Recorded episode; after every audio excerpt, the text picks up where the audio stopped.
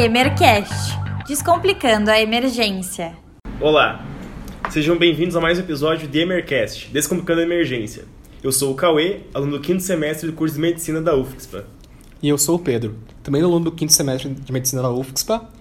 Hoje vamos falar sobre as emergências mais comuns entre a população idosa, para que possamos prevenir e lidar com essas ocorrências da melhor maneira possível. Esse tema é muito importante.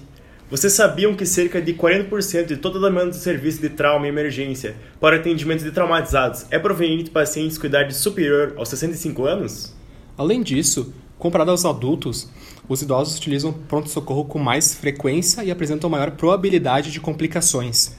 Para nos ajudar a falar sobre o assunto, teremos conosco o Dr. Virgílio Olsen, médico formado na Universidade Federal do Rio Grande do Sul, com residência em Clínica Médica e Geriatria pelo Hospital de Clínicas de Porto Alegre, especialista em cuidados paliativos e chefe de serviço de geriatria da Santa Casa de Porto Alegre. Bem-vindo, Dr. Virgílio. Ficamos muito felizes com a sua presença. Obrigado, pessoal. É um prazer estar com vocês compartilhando desse momento. Para começar, gostaríamos de saber quais são os principais acidentes traumáticos em idosos disparado o principal tipo de trauma que os idosos sofrem e uma das principais causas que eles buscam a emergência é a queda. É, e queda simples dentro de casa, aquela queda boba. É, essa é a principal causa de traumas que levam os idosos à emergência. Com relação às quedas, quais são os principais fatores de risco e as consequências mais comuns das quedas em idosos? Quando a gente fala de queda em idosos, acho que a primeira coisa que a gente tem que ter muito claro é de parar de achar que é normal que a pessoa idosa caia. Essa é a principal, é a primeira coisa é, que a gente precisa ter muito claro. Não é normal um idoso começar a cair. É, a segunda coisa, aí, falando de fatores de risco para queda, são doenças neurológicas. E aí a gente começa a falar tanto de sequelas pós-AVC, é, quanto outras doenças neurológicas ou, ou neurodegenerativas, é, tipo doença de Parkinson, que também impacta na mobilidade do uhum. paciente, doenças musculares também, mas essas são as principais coisas. O uso de múltiplos medicamentos, de medicamentos para dormir, de antidepressivos, são outro fator de risco que também é, aumentam a chance desse idoso cair. Já que é algo tão importante, existe alguma dica sobre como é possível prevenir esse tipo de ocorrência? Gente pode prevenir é, tanto melhorando a questão ambiental do, da moradia do paciente, porque a, a, grande maioria dessas quedas acontece em casa, acontece dentro do banheiro, dentro de um ambiente familiar. Então, é, transformar o ambiente, e aí vai desde luzes no corredor, daqui a pouco um sensor de luz, sensor de presença que ligue a luz, é, evitar objetos no chão, é, tapetes, mesas de centro, é, objetos. Então, quando tu tem daqui a pouco crianças na mesma casa que o idoso, tem brinquedos no chão, isso aumenta a chance do idoso cair. Porque outro fator de risco que eu não comentei antes, déficit visual, também aumenta a chance do idoso cair. Então, essas são coisas ambientais que a gente pode fazer para prevenir uh, o idoso, uh, a queda no idoso. Quando a gente fala daí de prevenção do próprio idoso, é, atividade física está entre as principais coisas que é, evita com, com, que o idoso caia, né? Aquele é, fortalecimento muscular é, melhora a mobilidade dele, com, consequentemente diminui a chance dele cair. Uma revisão de medicamentos, sapatos adequados, sapato fechado no pé, é, não andar de meia, né? Pisos antiderrapantes. Essas coisas é, simples diminuem muito a chance do idoso cair. E pensando em outras causas, por exemplo, acidente de carro teria alguma relação? É tipo importante também na questão do idoso? O acidente de carro ele não é, é, é vamos lá, quando a pessoa vai ficando mais velha, alguns reflexos podem ser mais lentos, a velocidade de processamento de informação pode ser mais lenta e se ele continuar dirigindo, em algum momento ele pode se colocar em risco, em um risco aumentado, é, quando comparado com pessoas mais jovens. É, então, sim, se a gente está falando de um idoso que segue dirigindo já tendo alguns outros problemas físicos, é um risco adicional. Né? O, a outra questão é o número de carro que tem na rua. Se o idoso está dentro do carro, ele acaba se expondo ao risco também. Pensando nas situações de abuso e maus tratos idosos, a gente queria saber se esses casos chegam na emergência e se elas chegam e se eles chegam, como é que a gente pode identificar? Eles chegam provavelmente todos os dias Uh, e a equipe de saúde ela tem que estar muito atenta para não deixar passar um caso de, de maus tratos. Que os maus tratos eles podem ser tanto por omissão, então assim não prover um auxílio para uma pessoa que precisa dele, isso é maus tratos, isso deve ser denunciado, é, como a própria ação propriamente dita, né, onde a gente é, comete um ato querendo ou não querendo de maus tratos e de agressão física.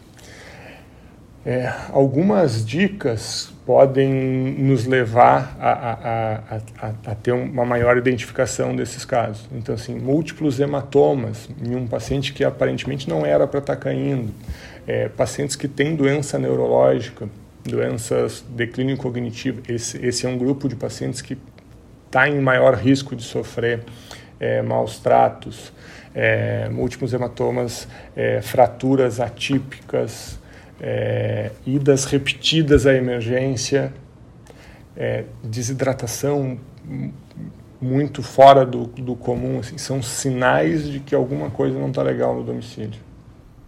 E qual é a conduta que a gente poderia tomar nesse tipo de situação? A gente tem a obrigação de denunciar. Né, para órgãos superiores, depende da cidade, existe delegacia específica para para defender a pessoa idosa, mas a gente sempre tem a obrigação de denunciar. Boas dicas, professor. Agora mudando um pouco de assunto, com relação às emergências clínicas, como infarto, AVC, quais as principais queixas da população idosa nos serviços de emergência? A população idosa, ela frequentemente procura a emergência por um sintoma atípico. Se a gente pensa num infarto numa pessoa mais jovem, é, o esperado é que ela tenha dor no peito, falta de ar, e procure a emergência por causa disso. Isso também acontece nos idosos, talvez a maioria dos idosos que tenham um infarto chegue com os mesmos sintomas, mas é muito mais comum que eles cheguem com sintomas atípicos. Então o paciente começa com é, fica mais cansado, fica mais desanimado, fica sem vontade, perde o apetite, não quer pegar o neto no colo, aí tu vê, tu examina, tu faz exame e é uma pneumonia, é um infarto, é alguma outra coisa que está acontecendo. Então a gente tem que abrir o olho quando a gente está diante de um idoso, e principalmente grandes idosos, grandes idosos que eu estou falando assim, acima de 80 anos, que a frequência de sintomas atípicos na emergência ela é muito grande. E com isso a gente atrasa o diagnóstico, atrasa o diagnóstico, atrasa o tratamento, e, e disso desencadeia uma cascata de coisas que vão piorando o prognóstico, aumentando a chance dele ficar dentro do hospital e cada dia que ele fica dentro do hospital, mais chance, menos chance ele tem de sair do hospital ou de sair bem de dentro do hospital. Uma das particularidades que a gente deve estar sempre atento no atendimento ao idoso são as outras doenças que ele pode ter além da emergência em si, que podem acabar agravando a sua condição. Doutor Virgílio, quais são as principais comorbidades entre os idosos? Esse é um grande problema das emergências hoje, ou do sistema de saúde hoje. Né? Se a gente vai um pouco para trás, onde a expectativa de vida ela era menor e a gente tinha uma proporção menor de idosos dentro da emergência, a gente tinha pacientes que eles tinham uma doença. Eles tinham uma doença, vinham para o hospital, tinham uma doença, eram atendidos por um médico, faziam algum tipo de procedimento, algum tipo de tratamento que melhorava e ele embora ou ele morria. Assim, não, não, não tinha muita, muitos caminhos. E isso tinha um custo X. Hoje em dia a gente volta para dentro da mesma emergência que está atendendo 30, 30 40% deles são idosos. Quanto mais idosos, mais chance dele ter múltiplas doenças. E as múltiplas doenças não são diferentes das pessoas mais jovens, só que elas, eles acumulam. Então, eles têm pressão alta, eles têm diabetes, eles têm AVC, eles têm infarto. Eles vão acumulando essas doenças. Essas doenças, elas usam múltiplos medicamentos. Esses múltiplos medicamentos e essas múltiplas doenças acabam interagindo entre si e esse é um dos motivos dos sintomas serem atípicos nas pessoas idosas, e, esse, e essas múltiplas comorbidades levam a uma chance de pior prognóstico. Ou seja, ele tem mais chance de falhar no tratamento, ele tem mais chance de ter efeito adverso ao tratamento, ele tem mais chance de ficar mais tempo dentro do hospital, e essa internação talvez cursar com óbito. E professor, agora pensando um pouco sobre o uso de medicamentos, a gente tem estimativa que indicam que os idosos utilizam em média 3 a 4 medicações de uso contínuo.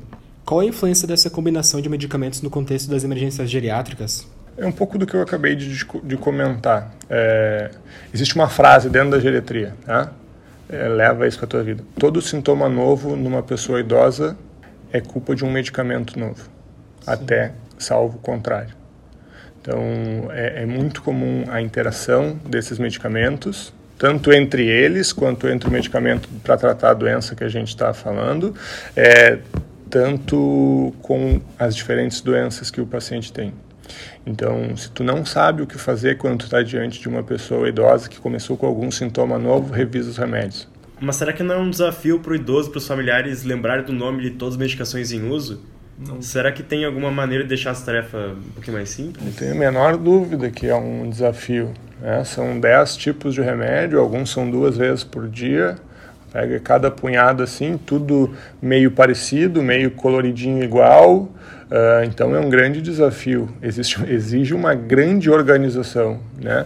Existem alguns dispositivos hoje que organizam por dia, organizam por, por turno. Cada vez mais a gente pode usar a tecnologia para isso, é, lembrete no celular, Alexa ou algum outro tipo desse dispositivo que te lembre é, para tomar o remédio, se já tomou, já tomou medicamento hoje, essas coisas podem auxiliar, mas certamente precisa de um olhar com muito cuidado. Voltando de novo no idoso que tem um declínio cognitivo, e muitas vezes o declínio cognitivo é, é, é algum problema de memória, né? É, a família não percebe, acha que isso é normal do idoso, e, e essa pessoa está controlando desse tipo de medicamento, vai dar problema. Uhum. Se a pessoa não enxerga direito e tem que lidar com 10 tipos de medicamento, tudo redondinho do mesmo tamanho, vai dar problema essa questão de revisar a medicação sempre que a gente tem um idoso dentro da emergência, a primeira coisa que tu faz, revisa os medicamentos e estuda e investiga a possibilidade de ele ter tomado um, algum remédio errado.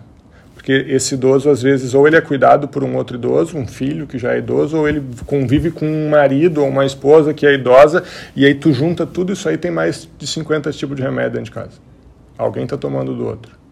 Sabemos também que a família e os cuidadores são de extrema importância para evitar as emergências geriátricas. O senhor teria alguma outra recomendação geral para aqueles que possam prevenir essas emergências? Acho que tem uma questão, assim, o, o cuidador é fundamental quando a gente está cuidando do idoso. E, o cuidador ele é tão fundamental e às vezes ele é único que ele acaba deixando de cuidar dele.